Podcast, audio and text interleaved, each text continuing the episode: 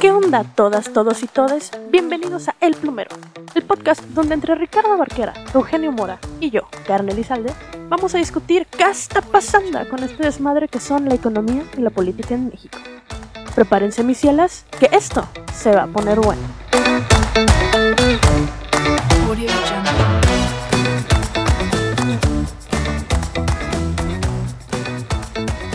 ¿Cómo están, gente bonita? Sean bienvenidos, bienvenidas y bienvenides a un nuevo episodio de El Plumero, su podcast de coyuntura económica favorito. El día de hoy vamos a tratar un tema que ha sido muy controversial y que ha estado muchos años en la agenda política y que nuestros políticos a veces han dicho que sí, a veces han dicho que no, a veces han dicho que es bueno, a veces que es malo.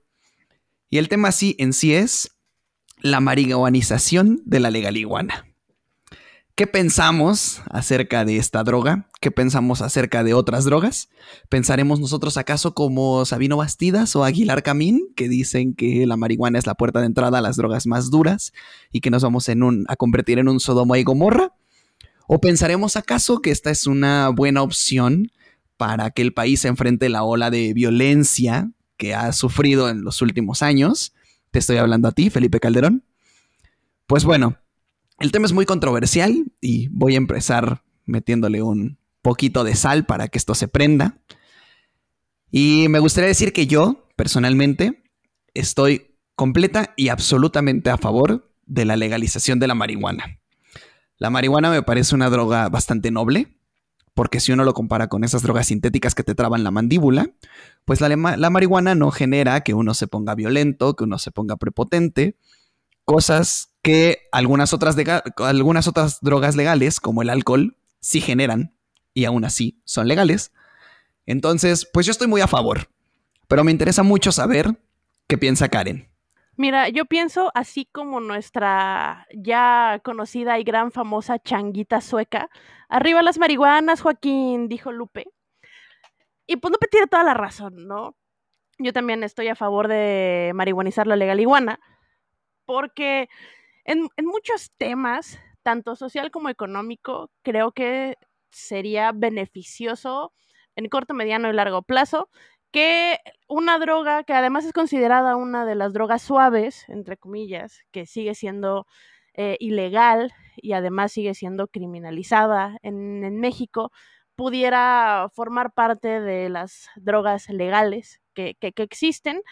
Y, y, al final creo que, creo, creo que los, beneficios son más que, las cuestiones negativas, eh, pero no deja de ser un tema tabú, ¿no? No, no deja de ser este, este miedo que sigue teniendo nuestra queridísima generación de concreto, de que justo nos vamos a convertir en Sodoma y Gomorra en el momento en el que se despenalice y se legalice el acceso al, al cannabis, pero ya es una cuestión más generacional, creo yo pero no sé qué es, qué, qué, piensa Eugenio en este tema de la marihuana. ¿Qué tal, qué tal, queridos oyentes? Este, les pido una disculpa de antemano si se escucha la lluvia en mi casa. Lo que pasa es que recordemos que el verano en la Ciudad de México es una muy bonita estación en donde hace un gran sol y calor como por tres minutos y el resto de los tres meses lluvia incontrolable a partir de las cuatro de la tarde. Entonces, en, eso, en esa situación me encuentro yo, su servidor, en este mismo momento. Y pues, ¿qué opino yo al respecto?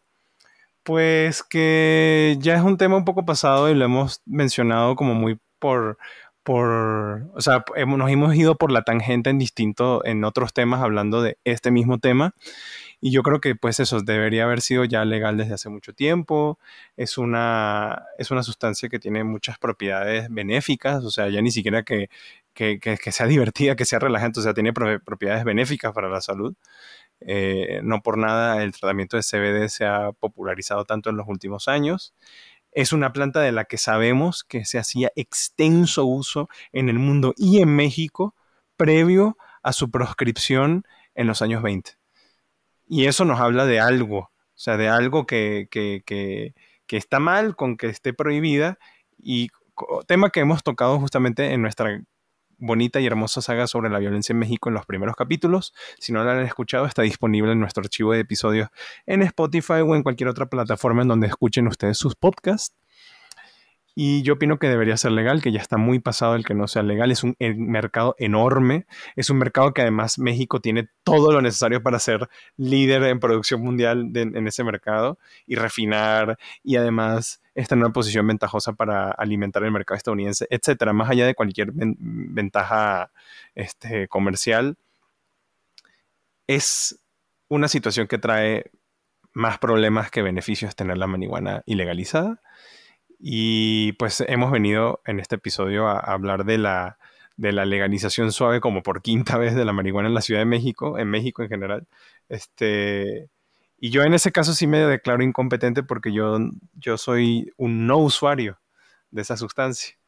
Pero nuestros dos queridos, ustedes quienes me acompañan hoy, son usuarios y yo creo que ustedes tienen la, la, la experiencia de primera mano sobre cómo es usarla, qué se siente, cómo se usa, cuáles son todos los pedos que hay que pasar para tener un poquito de eso, de esa gran sustancia. Y yo más bien quisiera hacerle preguntas a ustedes. Este, y la primera que quería hacer justamente es para Ricardo y es preguntarle, pues en, en este encierro eterno, intermitente, que a veces sí, que a veces no, que cuando sales y te permites volver a ser una persona normal como por 20 minutos te tienes que encerrar dos semanas. ¿Cómo te ha ayudado, Ricardo, a ti, este, pues, incorporar esa sustancia a tu vida y usarla regularmente?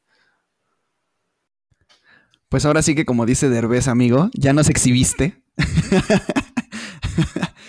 Pero pues sí, sí, debo confesar que en mi oscuro pasado está la criminalización del consumo de drogas. Y, y yo empecé a ser usuario de, de la marihuana. Si, bien la fumaba como recreativamente desde hacía mucho, eh, empecé a ser usuario un poco más usual, válgame la rebusnancia, eh, hace poco, ¿no? Y, fue justo con la pandemia. Eh, yo empecé con algunos problemas de ansiedad derivados de... de me, siento muy blanco exponiendo estas cosas, pero empecé con algunos problemas de ansiedad derivado de la pandemia. Y pues debo decir que la marihuana me, me ayudó mucho con esos problemas de ansiedad, ¿no? Sobre todo porque yo ya no dormía bien, o sea, yo ya estaba completamente contracturado de todo el cuerpo. Entonces empecé usándola como una especie de, de como un ketorolaco más fuerte antes de dormir. Entonces me daba unos toques, me iba a dormir y yo dormía como ustedes no tienen una idea. De verdad, la primera vez que lo hice, yo pensé que esto era magia. O sea, yo dije, wow, con lo que te ayuda esta madre para descansar como bebé. Eh, y ya después la empecé a usar también de manera recreativa, ¿no? Y, la uso de manera recreativa porque me, parece una droga muy noble, insisto, comparada con el alcohol, me parece que los efectos son mucho menores, es decir, el, alcohol viene acompañado de una cirrosis horrible y, también de episodios muy tristes, ¿no? Yo siempre he dicho que el alcohol no saca lo peor de la gente, el alcohol muestra a la gente como es, pero pues muchas veces cuando uno toma se pone verdaderamente mal y creo que eso es algo que te evitas con la marihuana. De repente te vas en un viaje astral y tienes que empezar a, cosas, hacer cosas que te mantengan en el presente. Entonces yo trato de escuchar música o bailar o hacer algo que me mantenga aquí para que no me vaya. Pero vaya, yo creo que, es, una droga mucho más noble. Y también me gustaría aclarar que a pesar de esto que dictó el, Congreso y la Suprema Corte, la, la, droga todavía no es legal, ¿eh? Es decir, no, no confundamos esto porque en el discurso se ha dicho que la marihuana ya es legal y no es así, la marihuana no es legal. O sea, lo que fueron fue, fue eh, eh, hacer incrementar el límite de portación, que era de 5 gramos. ¿Cuánto es 5 gramos? Por Dios, o sea, 5 gramos es una madre. De 5 a 28 gramos y ahora se puede consumir, pero pues hay unos vacíos legales que, que yo platicaba con Karen el otro día y nos reíamos mucho, ¿no? Porque tienes que sacar un permiso de la COFEPRIS si tú quieres cultivar tu propia marihuana y, fumar tu propia marihuana, no la puedes vender porque la ley no dice que la puedas comerciar, ni que la puedas transportar como para venta, ni nada por el estilo. Pero entonces yo le decía a Karen, pues es que la ley tiene muchos vacíos legales, ¿no? Porque si yo cultivo, si yo tengo mi permiso de la COFEPRIS y cultivo mi propia mota, y tú vienes un día a mi casa y yo te doy mota porque te invito como te invitaría un cigarro o una chela, entonces estoy delinquiendo o no? Porque no te la estoy vendiendo, pero tú no tienes un permiso para hacer uso de la marihuana que yo estoy produciendo. Entonces, yo creo que esto que nos dio la, Suprema Corte es, un primer paso, pero sigue siendo muy poquito. O sea, seguimos necesitando una, una legalización total, una liberalización total del uso de la marihuana. y no está tole con el dedo que nos están dando de que, pues sí, como que la puedes consumir, pero no, no la puedes sacar de ningún lado. Y luego, si te encuentro en la calle con ella y son menos de 28 gramos, no te puedo arrestar, pero pues tampoco sé si la compraste o no, o si tú la produciste. Entonces, no sé, esto se presta a, muchas pendejadas que no están claras en la ley, ¿no? Pero, pero bueno, ahí cierro. Principalmente a que, a que te pidan mordida, diría yo. O sea, que se presenten situaciones muy tensas con la... En, el caso de que te encuentres con la autoridad pública, en que se susciten situaciones muy tensas en donde o te madreen o te quiten un barote, o te madreen y te quiten un barote, que casi siempre es así.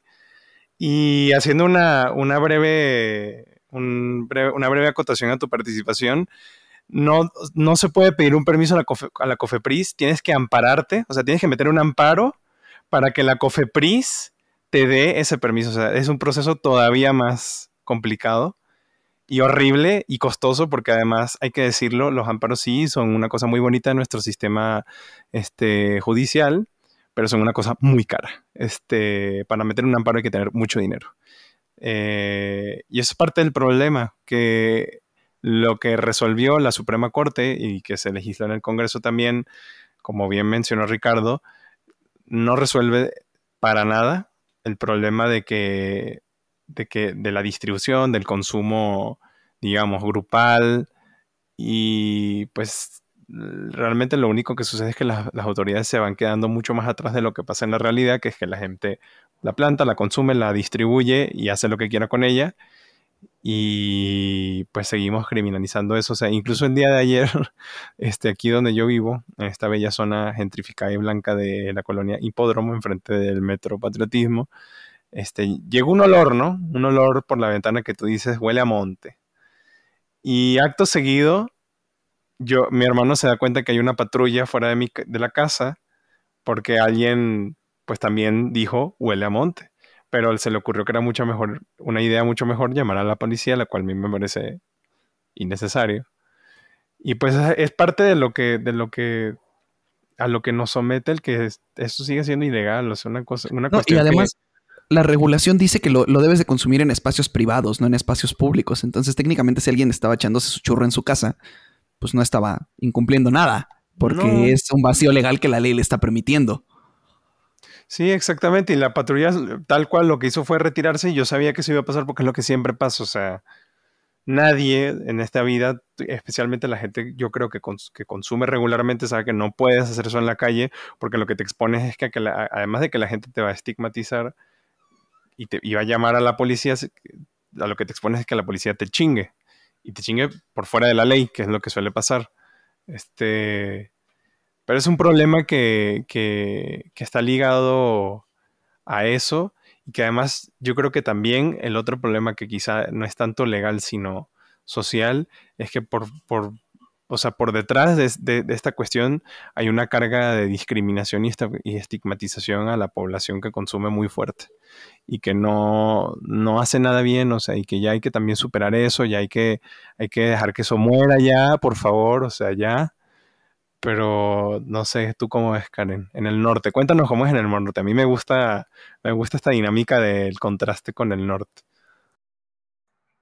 Fíjate que en el norte no estoy muy segura, porque nuestros bonitos escuchas invisibles que, que, ya llevan rato escuchando nuestros programas y todas nuestras anécdotas y como platico yo del norte, saben que yo llevo muchos años que no estaba en el norte, llevo 10 años en la Ciudad de México, entonces eh, cuando yo vivía aquí originalmente, porque me fui a los 18 años, eh, yo no bebía muy poco alcohol, no fumaba ni consumía ningún tipo de drogas y mi círculo de amigos, nuestros momentos salvajes era irnos al Starbucks hasta que nos corrieran. Entonces estaba como en un círculo muy, en una burbuja muy alienada de como los consumos de... de, Se dice blanco. Estaba en un pero es que ni siquiera círculo blanco, o sea, porque había gente de la misma prepa desmadrosa que yo sabía que, o sea, también tenían como cierto consumo recreativo, pero pues uno, en, o sea, yo con mis amigos persinados, pues estaba más cabrón. O sea, yo conocí el pasto de Belcebú hasta que llegué a la Ciudad de México, cuando eh, con mi novia tenía muchos amigos de la Facultad de Ciencias. Y pues la Facultad de Ciencias, siendo la Facultad de Ciencias, pues llegábamos a las reuniones de sus amigos, todos eh, matemáticos, biólogos, este, físicos, y pues así como había chelas, había mota. Y yo así como de, ay, qué sé yo, yo así empersinada del norte, de, ay, Dios mío, ¿qué es, qué es esto? ¿Qué están fumando? ¿Por qué huele así? Y, sí, ¿no? Yo me espantaba porque aquí, o sea, a mí, o sea, se nos inculcó, ¿no? Así como de las drogas son del diablo, nunca las vayan a probar. Y ahorita que regresé, sí he notado una diferencia de, y también supongo que debe ser generacional y que tenga que ver como con las redes sociales y cómo se ha normalizado el consumo de las drogas, de que justo mi mismo círculo de amigos que éramos bien espantados cuando éramos adolescentes, ya no somos tan espantados y ya todos te venimos manejando el, consumo de, de, de, de, la cannabis recreativa o para cuestiones de, de salud, pero y, y, digo, al final eso ha cambiado como la percepción y regreso hablando desde mi burbuja, tengo amigos que, consumen y que aquí y que de repente en las fiestas es como de, ay, mi primo trae marihuana, y es como de, ah, pues rolen el toque, ¿no? Porque aquí yo no sé dónde conseguir. Mi dealer, mi, dealer Pacheco está en la Ciudad de México y yo desconozco aquí en Ciudad Juárez, también por, y, y también por el hecho del crimen organizado, ¿no? Aquí no me siento tan cómoda buscando como algún proveedor del, del orégano del demonio, porque, o sea, a diferencia de la Ciudad de México, donde sé que no hay tanto pedo, aquí me sigue dando miedo. Y creo que tiene que ver por la cuestión de cómo nos ha afectado el, narcotráfico y cómo sabemos que los narcomenudistas suelen estar como muy ligados a los cárteles. E igual en la Ciudad de México no, y he de aceptar que yo encontré mi dealer de la Ciudad de México por Twitter. Y lo, lo encontré porque, ajá, sí, me puse a buscar, ¿no? Y yo así como porque justo en esta época de la pandemia se me disparó la ansiedad y no estaba tomando los medicamentos. Aquí como no consumo marihuana, pues tuve que ir con un psiquiatra, pero allá no. Entonces me salía más barato buscarme un dealer. Lo encontré por Twitter y encontré esta página de Twitter donde decía que era marihuana libre de sangre. Entonces yo dije, ah, pues estos tienen como su consumo, o sea, tienen su, de, deben de tener sus marihuanitas en su closet, eh, plantándolas como para el consumo de la gente de la Ciudad de México y decía marihuana libre de sangre. Mira, me consta, la verdad no sé, pero si así se estaban vendiendo en Twitter, es como de, mira, de eso a, tener como el desconocimiento de si sí o si no, por lo menos dicen que, es libre de sangre, entonces pues le voy a comprar a, estos batitos. Y aquí, y aquí no tengo como ese, eh, como esa certeza de que sea libre de sangre o no, entonces aquí en, en, el norte creo que sigue siendo un poco más complicado el, el conseguir, eh, el conseguir marihuana justo por el, eh, la, la, relación que existe con, con, los cárteles y con el narcotráfico. Y yo creo que aquí destaca de, esta boni bonita anécdota que le estoy contando, cómo es muy distinta la Ciudad de México y cómo la Ciudad de México sigue siendo como una burbuja de privilegios a, cambio del, del, resto del país y por qué es importante que se haga esta legalización a nivel nacional. Porque en la Ciudad de México es muy fácil conseguir, o que tú mismo tienes tus amigos que tienen sus plantitas y te rolan, y, y incluso yo creo que en el sentido de conseguir el permiso de la COFEPRIS, que a lo que yo entendí fue que ya los amparos existían desde hace cinco años y creo que con esta última regulación que hizo la Suprema Corte ya no es necesario el amparo, pero sí sigue existiendo la burocracia de que la COFEPRIS te tiene que dar el permiso. Ahora, para esto, la COFEPRIS tenía 250 amparos en pausa del trámite para que les dieran eh, pues su permiso para poder cultivar en sus casitas y ahora que ya no se tiene que hacer por amparo pues va a ser más pero pues sigue sin haber como la capacidad burocrática que no debería de ser burocrático pero pues así sea así así va a ser. Entonces este este organismo burocrático va a tener que otorgar los permisos y no creo que tenga como la capacidad para estar otorgando como todos los permisos y aún así va a ser más sencillo sacar tu permiso en la Ciudad de México al resto del país no entonces esta esta legislación, bueno, ni siquiera legislación, porque no se legisló nada, solo fue este cambiar, o sea, que se tildaron de inconstitucionales cierta, cierta manera de entender la ley. Y esto no sirve al resto de la República. O sea, es muy fácil hablarlo desde la Ciudad de México, pero el resto de la República va a seguir siendo como muy difícil poder acceder a, tu permiso de la COFEPRIS para que puedas como planta, plantar tus, tu, tus bonitas marihuanitas y entonces se requiere algo más y tiene que venir desde la Suprema Corte, si se tiene que legislar, pero la Suprema Corte se está haciendo bien pendeja, porque, eh, o sea, esto que hizo la este, perdón, el, Senado, eh, el, Senado es el que tendría que legislar, la Suprema Corte fue quien dijo que, pues el Senado se tardó un chingo, porque el, el Senado tenía que haberlo legislado, pero hizo tres prórrogas.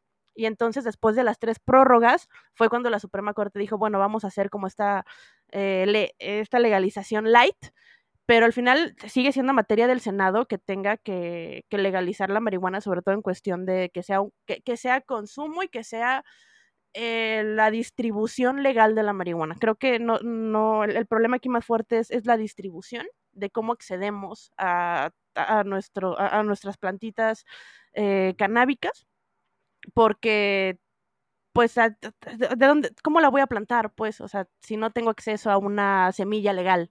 ¿No? O sea, quedamos en este limbo bien extraño de de dónde voy a sacar en realidad de una manera legal los medios para poder, número no plantar y ya más adelante, número dos, consumir. O sea, se, se, queda muy, muy corto esto que hizo la Suprema Corte y es materia del Senado, que el Senado se está haciendo pendejo. Entonces, pues, no sé. ¿Cómo, cómo lo ves tú, Ricardo? Pues mira, yo creo que el, el, gran problema aquí es el que tú mencionas, ¿no? El problema típico de México, que es el problema de las burocracias porque la resolución de la Suprema Corte, que de hecho ganó por ocho votos a favor y tres en contra, eh, lo, cual me gusta mucho, ¿no? Porque típicamente las cortes tienden a estar muy balanceadas entre el progresismo y el conservadurismo. Y aquí se vio una clara tendencia al progresismo con, con estos ocho votos a favor. Yo espero que sea así en todos los temas. Poco a poco se ha demostrado que esta corte es muy progresista, pero yo espero que siga así. Pero lo que se decía en la resolución de la Suprema Corte era que el Senado tenía que establecer las reglas bajo las cuales la COFEPRIS iba a otorgar estos permisos. Y como bien dices, el Senado se está haciendo bien pendejo. Entonces, eh, eh, como anticipándose a esto, la Suprema Corte puso en esa resolución que si el Senado no regulaba, no daba estas reglas, entonces la COFEPRIS tenía que emitirlas. Y entonces aquí entramos en un desmadre, ¿no? O sea, porque tú como Cofepris, como dices, o sea, como eh, expido unas reglas ahorita y después que el Senado diga cuáles son las reglas. Y entonces lo que yo emití ahorita, cuando el Senado diga cuáles son las reglas, ¿se tiene que volver a emitir? ¿O, va a seguir? ¿O entonces la que voy a poner las reglas voy a ser yo, Cofepris, o va a ser el Senado?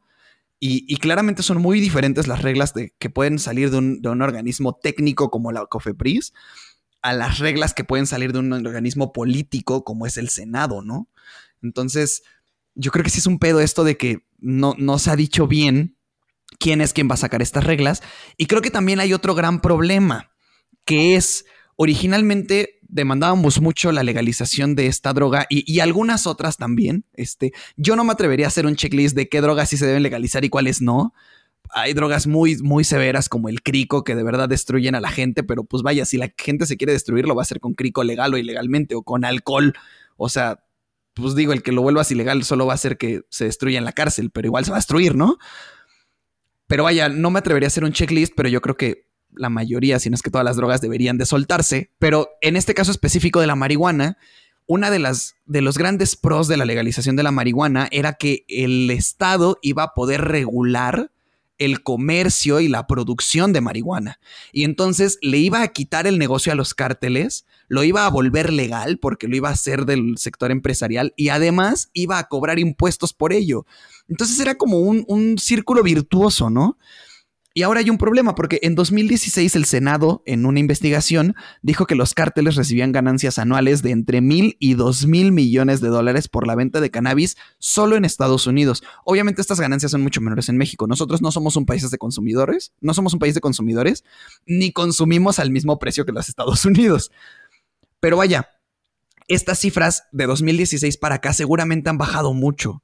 Es decir, el narco se ha dedicado a muchas otras actividades, mucho más horribles como la extorsión, el secuestro, los préstamos gota a gota, etc.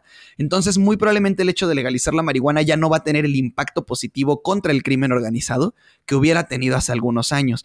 Y eso se me hace muy triste porque siento que vamos atrasados en algo que debió hacerse hace mucho.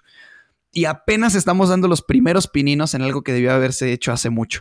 Y estamos dando los primeros pininos apenas gracias a que tuvimos dos gobiernos panistas y un gobierno priista que no quisieron tomar cartas en el asunto. Y el día de hoy tenemos un gobierno que supuestamente es de izquierda y se dice muy progresista y tampoco quiere tomar cartas en el asunto, porque nosotros vemos Obrador diciendo que está de acuerdo en la legalización solo para el uso medicinal y no para el uso recreativo.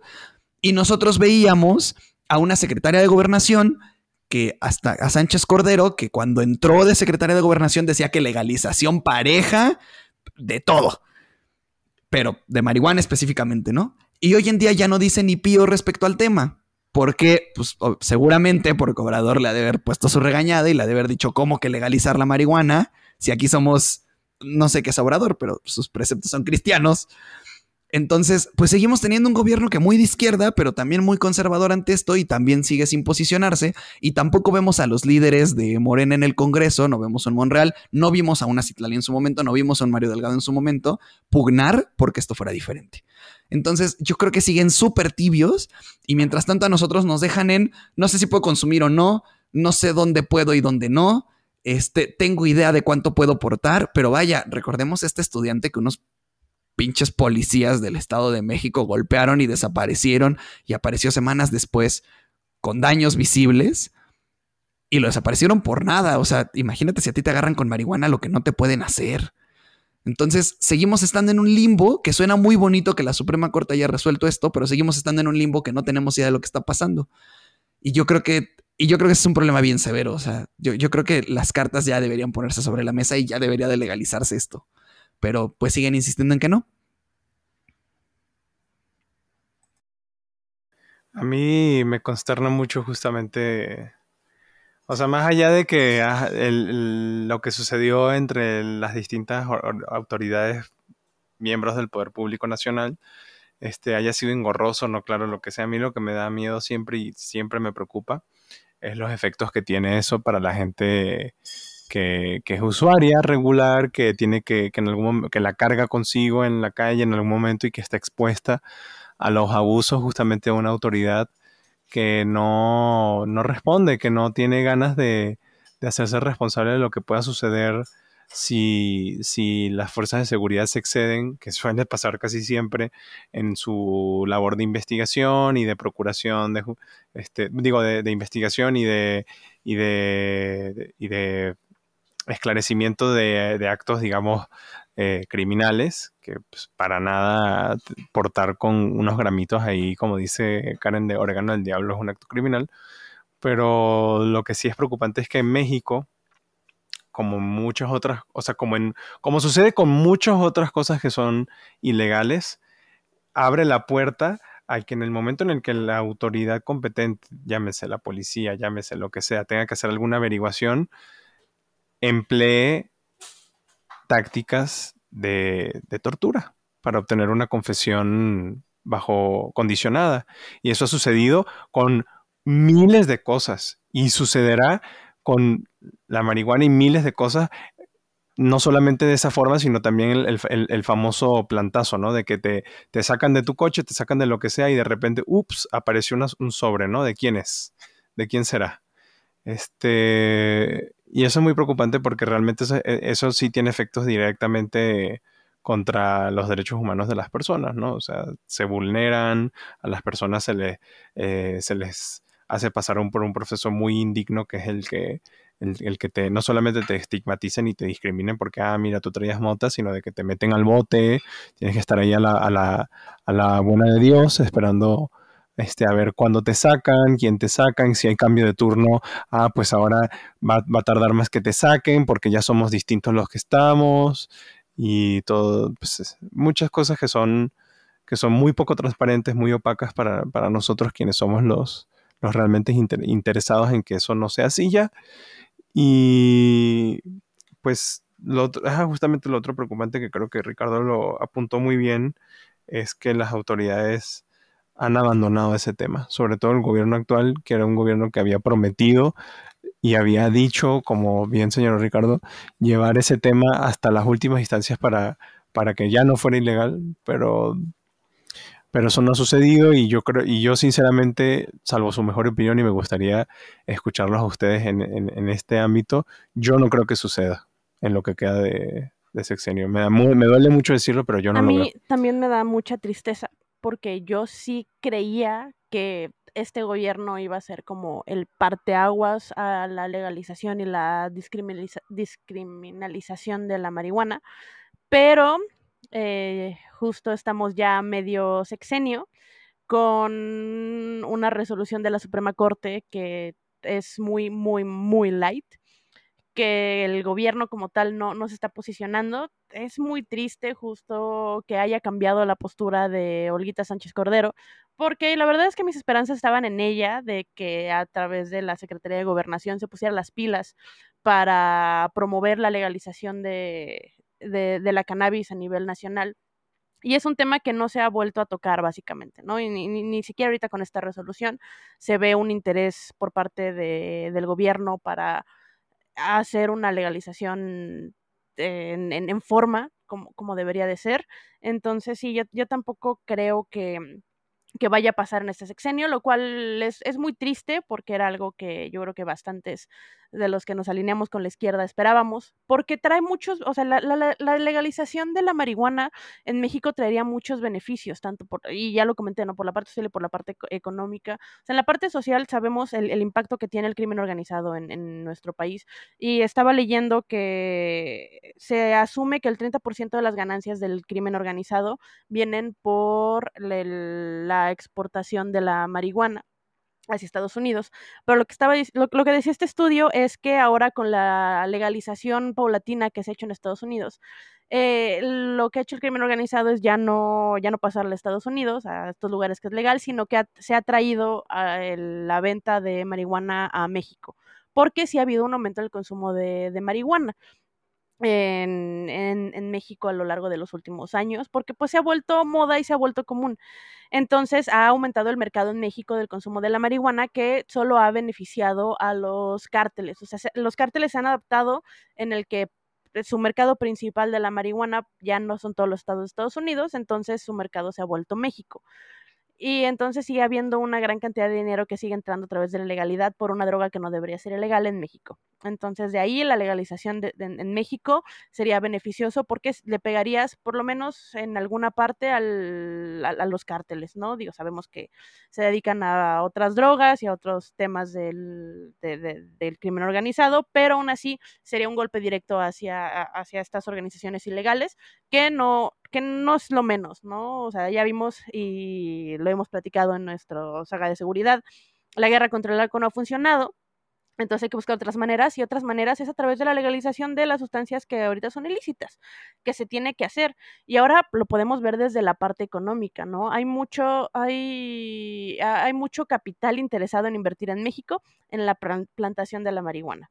Entonces, sería un, crearías empleos, además podrías este, aumentar los impuestos, porque al final con esta austeridad republicana en la que tenemos, eh, lo que más necesitamos es que haya aumentos en impuestos y como los aumentos en impuestos son impopulares en general, pues qué mejor que crees una nueva un nuevo sector al que le puedas eh, meter impuestos directamente, ¿no?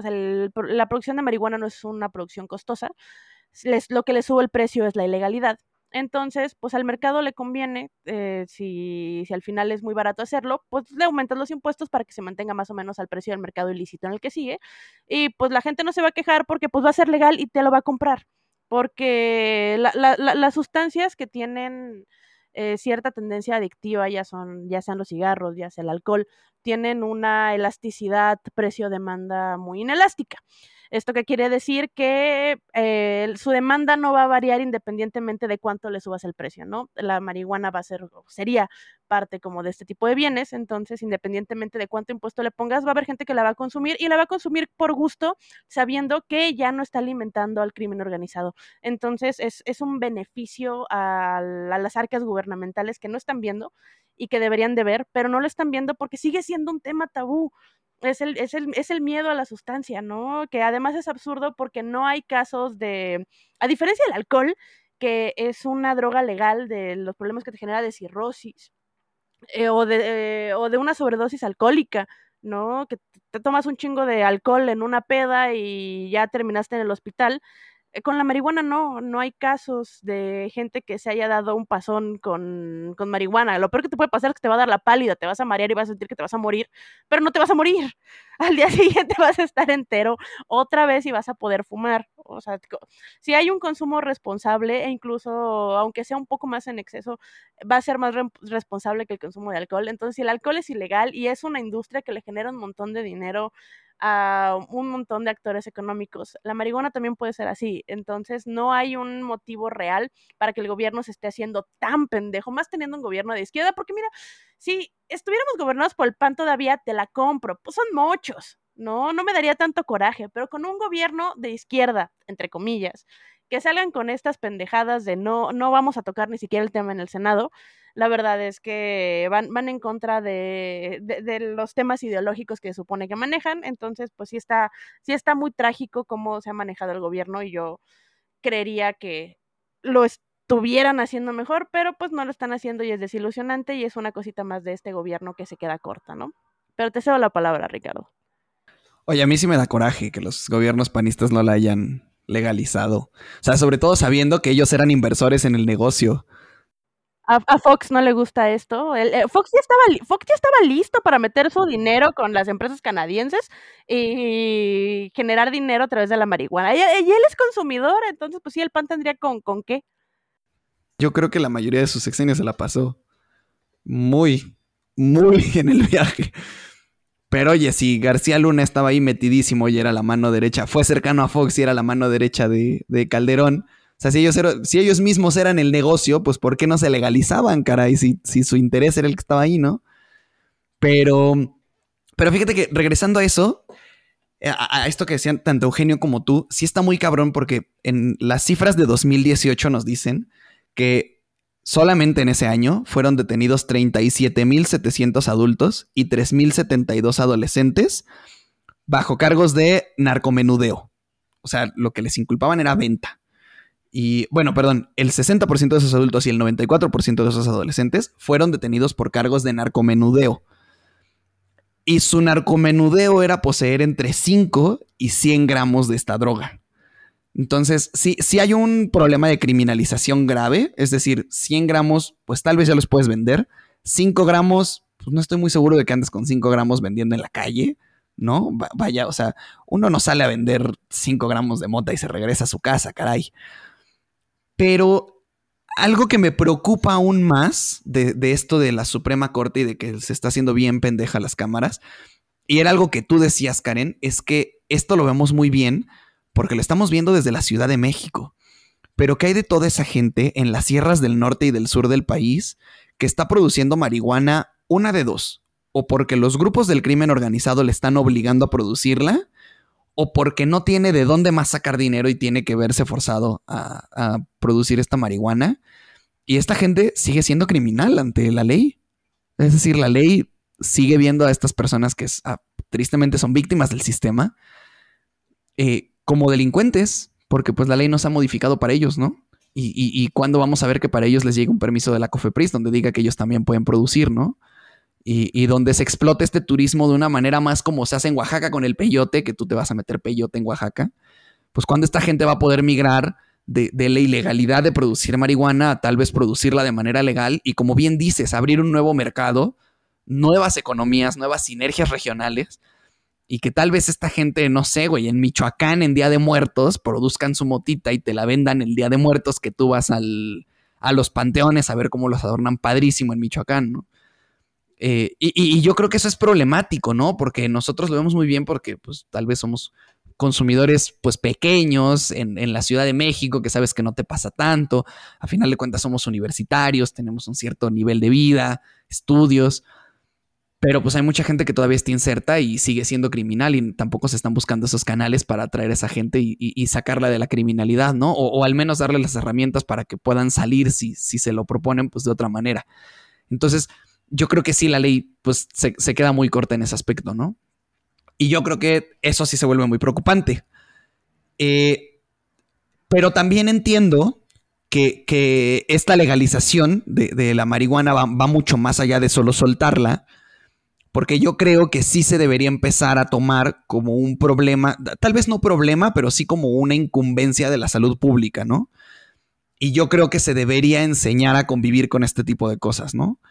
Eh, eh, es decir, así como se dan clases de salud sexual y reproductiva, yo creo que se deberían llevar campañas de concientización de, oye, a ver, los posibles peligros y los posibles daños de todas estas sustancias son estos y estos y estos y estos si no quieres acercarte o si sientes que estás inmerso en, una espiral, que la, marihuana no, no, por sí misma no genera adicción, vaya.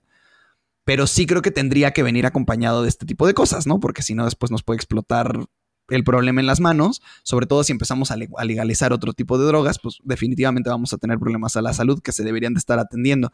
Entonces yo creo que debería ser una estrategia educativa de salud y, legal, como muy integral. Y yo creo que eso tampoco va a suceder. O sea, yo creo que si se cede a la legalización de la marihuana, se va a ceder como por el empuje que, que traemos quienes consumimos o quienes quieren consumir y, no precisamente porque traigan todo un plan armado detrás de esto, ¿no? Y, un plan armado que toque varias aristas, insisto, desde salud pública, desde educación, hasta el hecho de generar nuevos negocios, o por qué no, de traer a gente que usualmente estaba delinquiendo hacia la legalidad, hacia empezar a pagar impuestos al SAT, hacia empezar a dar prestaciones a la gente que está empleando, etcétera, etcétera. O sea, yo creo que esto debería ser una estrategia muy grande y también eso me preocupa porque típicamente cuando tú quieres tender a esto, lo que empiezas a hacer son foros ciudadanos, mesas redondas, investigaciones con expertos y no estamos viendo nada de eso. O sea, el, Senado como que dio un primer saque y, y, nada más se les ocurrió a los senadores lo que estaban sacando. Y después la Suprema Corte les dice tienes que legislar y no vemos que el Senado se esté preparando para legislar, o sea, ni que lo traiga en agenda. Entonces, sí me preocupa también que nada más se legalice como de la y se va y que no se hagan todos estos canales que van a permitir una migración ordenada hacia la legalidad, ¿no? Entonces, pues sí, sí creo que nos falta mucho y ahí deberíamos aprenderle a países como, bueno, a estados como los Estados Unidos, como California, que es punta de lanza en producción y comercialización de marihuana, y también a varios lugares de Canadá, que ya lo hacen de una manera muy institucional, muy regulada y que les ha funcionado bastante bien, ¿no? O sea, incluso en, en California pusieron estos centros no recuerdo cómo les llaman en inglés, pero son estos centros donde tú te puedes ir a drogar al centro.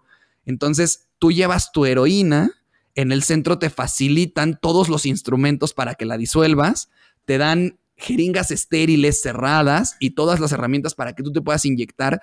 Y eso es bien importante porque en California se dieron cuenta de que una, no iban a reducir el consumo, como le hicieran no lo iban a reducir, solo iba a incrementar, y dos, se estaba propasando enfermedades como el VIH, a través de las jeringas que se compartían, ¿no? Y yo no veo esta estructura ordenada aquí en México, no creo que la tengamos, la verdad, o sea, soy muy pesimista en este panorama, entonces pues sí esperaría que el Senado le echara un poquito más de ganas para, para empezar a hacer esto y que si dijeran nos estamos tardando en legalizarla fuera porque nos estamos preparando chingón y no porque nos estamos haciendo bien pendejos. Y pues creo que, creo que hay cierro.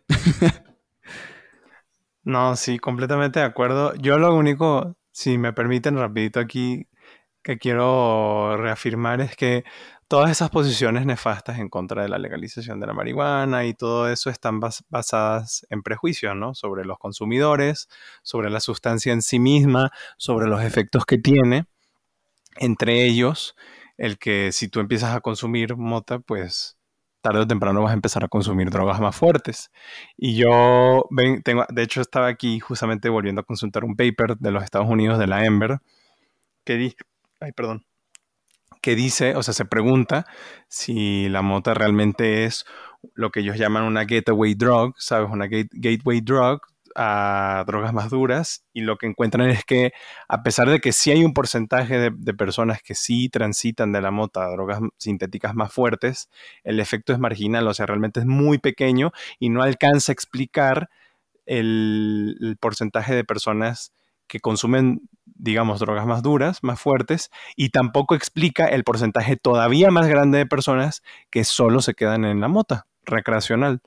Y, creo que lo más importante que quiero resaltar de este paper que estudia, es un estudio en Estados Unidos de, 2000 a 2019, eh, lo que señala es que lo único que encuentran es que los arrestos relacionados con droga, o sea, con posesión, se reducen en al menos la mitad en todos los estados en los que se legaliza la marihuana tres años después de que se legaliza. O sea, eso es un, ah, teniendo en cuenta de todo lo que acabamos de hablar, eso es un, es impresionante, o sea, eso es impresionante, es impresionante, o sea, sacaste, o por lo menos evitaste que un, porcentaje increíble de personas, y ya no digamos personas por grupo étnico, llegue a una cárcel. O sea, ya con eso logras algo que sería excelente aquí en México para evitar que nuestras cárceles se sigan hacinando, que es otro problema muy terrible, y que además yo creo que aquí hay mucha buena evidencia y muy fuerte de que el estigma contra la mota realmente es exagerado. O sea, eh, no produce ese tipo de, conductas que la gente le, suele achacar tradicionalmente, no te lleva, o sea, no hay suficiente evidencia como para decir que si tú empiezas a consumir mota vas a terminar consumiendo cocodrilo, crico, lo que sea, y te vas a morir, o sea, no, no hay suficiente evidencia, no, no, no es lo suficientemente fuerte, y además de lo que sí hay evidencia es que te, te, mantiene fuera de la cárcel, o sea, legalizarla mantiene a mucha gente fuera de la cárcel que no debería estar ahí y que está mucho mejor fuera que dentro. Y pues e, eso es por una parte y por otro lado, siguiendo con esto del estigma, no hay que, no hay, yo creo que no hay que perder de vista que, que es muy importante que el estigma lo único que hace es alienar poblaciones, o sea, estigmatizar ciertas conductas aliena poblaciones y nosotros no podemos pretender, ni nadie, ni ningún grupo político, legislar ni crear normas para todos cuando estas normas alienan a ciertas poblaciones. O sea, ya es, es, un derecho, o sea, es un derecho y deberíamos estar más en, bueno, México debería estar más en un enfoque de control de daños, que es lo que, lo que mencionaba Barquera con estos centros que le ofrecen pues indumentaria e instrumentos a la gente para que consuma de manera responsable, eso se llama control de daños, deberíamos pasar un, a un enfoque de control de daños que finalmente le sale más barato en el largo plazo al sistema de salud público, porque no hay que olvidar, o sea, yo, eh, incluso Ricardo y yo tenemos en común a la hermana mayor de una amiga nuestra que suele relatar muy chistosamente que muchos de los pacientes que les llegaban a emergencias eran personas que en situación de calle, que consumían este tipo de, sustancias y llegaban muy mal y que muy, o sea, y que había que eh, aplicarles muchos procedimientos que yo creo que son bastante costosos, o sea, y esos son procedimientos que nos cuestan a todos, al erario y evitar que esas personas lleguen a ese estado es control de daños y es responsabilidad de todos y creo que es una manera mucho más sana y mucho más responsable de abordar este tipo de temas como es el del consumo de drogas. Y hasta ahí lo dejaría. Definitivamente en cuestión de salud pública es necesario tomar en cuenta lo que dices del control de daños, porque al final va a ser más eh, beneficioso que desde una manera institucional y bien planteada se haga esta legalización y que se haga conciencia y se desestigmatice el consumo de todas las drogas, sean ilegales o no. Sabemos que todas tienen ciertas consecuencias, hay que estar conscientes y hay que fomentar un consumo responsable en general, ¿no? Y digo, también nada más para retomar un poquito, eh, que el estigma, además es un estigma importado, es un estigma de la marihuana en particular, es un estigma importado de Estados Unidos, porque la marihuana era legal principios del siglo antepasado, se volvió ilegal por que en Estados Unidos se volvió ilegal y se volvió ilegal por un estigma que además era racista porque decían que eran las comunidades negras las que consumían la marihuana. Y entonces se importó este estigma y ahora que vemos que Estados Unidos está cambiando su regularización en torno a la marihuana, pues ya ni siquiera tendríamos que tener este estigma importado originalmente que se arraigó tanto por una cuestión clasista ¿no? Porque al final creo que mucha gente piensa que los que consumen drogas son los, los pobres, los, este, los, la gente sin hogar, ¿no? Los malditos marihuanos. Y es un estigma que viene desde, desde el clasismo. Entonces también hay que deconstruir de, de, dónde vienen como nuestras percepciones hasta ciertas drogas. Y que usualmente no es culpa de los consumidores, ya más allá de la marihuana, ¿no? Justo lo que decías de la, la, la, las personas en situación de pobreza que consumen, que consumen drogas, pues sí, tienen que consumir drogas porque las drogas les quita el hambre. la gente que se mete mona, la, mona les quita el hambre. Entonces les permite sobrevivir porque pues si no tienen cómo comer, pues se drogan, ¿no? Que es como de, ¿para qué les doy dinero si se van a drogar? Pues sí, porque les va a salir más barato comprarse la mona que conseguir alimento. Entonces, eh, todo, todo requiere una... Un, y, no, y no solo desde el gobierno, también desde organizaciones civiles, desde nosotros como sociedad, concientizar en, en el consumo de drogas para poder fomentar un, consumo eh, en general responsable de, estas drogas. Hay que educarnos, como en todos los temas. Este es uno en el que también nos tenemos que educar y cuál es la mejor forma de ser buenos consumidores, ¿no? Y pues esperar a ver si el gobierno se pone las pilas y, si no, pues tratar de nosotros por lo menos ser responsables con, con nuestros consumos. Y pues sí, yo creo que con esto cierro. Sí, tienes mucha razón, Karen. Justo ayer comentaba con unos amigos que yo había empezado a consumir Maris por, por la ansiedad del, encierro del COVID. No, no, me imagino lo que alguien se tiene que meter para poder sobrevivir en situación de calle, ¿no? O sea, si, si yo en esta zona tan privilegiada en la que me encuentro recurrir a la Maris por ansiedad. No me imagino viviendo en la calle a lo que uno tiene que recurrir. Este, pues ya no digamos para no sentir hambre, ¿no? O sea, para todos los malos tratos que uno recibe, las sistemáticas violaciones a derechos humanos que uno tiene cuando vive en la calle. Y pues sí criminalizamos mucho, mucho eso, ¿no? Pero bueno, bueno gente, pues nuevamente con este escenario pesimista, cerramos otro de nuestros episodios. Les agradecemos mucho que nos escuchen. Esperamos que no nos escuchen en esas rachas de tristeza que cuando se quieren deprimir más. Pero les agradecemos mucho que nos escuchen y que nos sigan en nuestras redes sociales, ya saben, en TikTok, en Twitter y en Instagram. Y pues muchísimas gracias, que sigan pasando un excelente día y como siempre, un, les mandamos un excelente beso en el asterisco. Bye bye.